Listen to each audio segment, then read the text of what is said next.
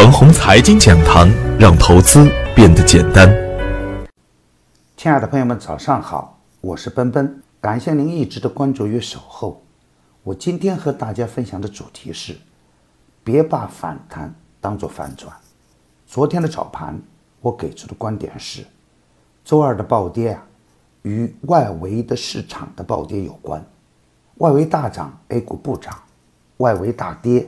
A 股就跟风下跌，甚至暴跌，一定有非理性的成分存在。非理性的暴跌过后啊，也在酝酿报复性的反弹。当积极的信号出现的时候呢，对底部强势启动的个股来说，下手可以重一点。一切要等盘中积极的信号出现时再干。支撑强势反弹的逻辑是超跌和错杀。特别是业绩暴增又在底部出现暴跌的个股，一旦积极的信号出现，就是较好的介入点。而对于底部刚刚放量启动的个股，暴跌之后可以高看一眼。高位走弱的股票不能接盘，业绩较差的股票呢，涨得再好都与自己无关。昨天的实盘的表现是啊，受隔夜美股反弹的影响，早盘高开高走。煤炭板块一马当先，只不过前期大涨的银行、房地产合伙砸盘，盘面瞬间出现极度恐慌的局面。时至中午十一点左右啊，创业板指迅速的强势反弹，带动整个大盘出现了较为火爆的场面。但是，由于高位的白马股集体走弱，对于大盘带来巨大的冲击，主板上冲乏力。只有创业板在蓝色光标和暴风集团的带领下，以红盘收市。两千一八年的行情啊，沪指从三三零七点起步，以创纪录的十亿连阳开局，一个月暴涨二百八十点，当前又回到原地。疯狂的白马股也出现了高位的变局。我之前啊一直有一个观点，对于高位的白马股来说呢。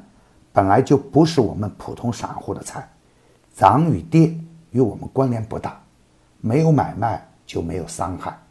但是呢，当前股市的暴跌，如果我们不能及时的回避风险，我们也会亏得很惨。我们也会清晰的看到啊，弱势的票源跟跌不跟涨，在白马股刚开始出现下跌，很多底部的急差票已经出现了暴跌。所以，最近我总是提醒，对于看不懂的朋友来说，空仓等待仍然是不错的操作策略。我们再回到昨天的盘面，如果我们跟踪的不是创业板的蓝筹股，很多股票仍然会被套在高点。煤炭指数单日的振幅接近七个点，银行、房地产、酿酒。家电板块都出现了较大的振幅，最关键的是高位放量下探。我们大家要明白一个简单的道理：任何形式的高位放大量都是不怀好意的，所以啊，不能盲目乐观。创业板虽然反弹，但是只有跟对底部强势的个股才能安全。这一个板块啊，很难支撑整个大盘出现反转。但是，当前除了创业板的蓝筹股，还真没有看上去安全的板块。中央一号文件聚焦农业大发展，智慧农业三连板。然而，智慧农业业绩很差，完全就是一个超跌的概念。如果被特停，又会连累板块中间的其他个股。不过，这个板块的反应与往年不一般，国家的意愿更强，优惠政策会更多，可以高看一眼。主要的方向呢，还是创业板的蓝筹股，具有团队作战的特点。蓝色光标、暴风集团、东方财富、易华路、长亮科技等个股，可以在回调的过程中呢选择低吸。需要注意的要点是，不可以太重仓位，要以高抛低吸的方式应对当前大震荡的格局。对底部强势股票来说呢？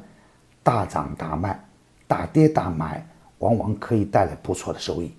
别把反弹当反转，当前仍然是强势股震荡向上，高位走弱的继续离场，弱势股没有希望的一个市场现状，不懂得继续空仓观望，会做的选择底部强势股，小仓持股，高抛低吸，耐心等待确认的反转信号出现时再重仓入场。我的观点只是我个人的观点，盘中所评论的个股呢？只为说明我的观点，不构成推荐。如果与您的观点不一致啊，您说了算。为了感谢大家一直以来的支持，现在只需要一元即可进入我的 VIP 群体验，享受每天交易时间内的实时指导，并有短线、中线的股票只提供参考。只需要关注陈红财经微信公众号，回复“牛散财富群”即可。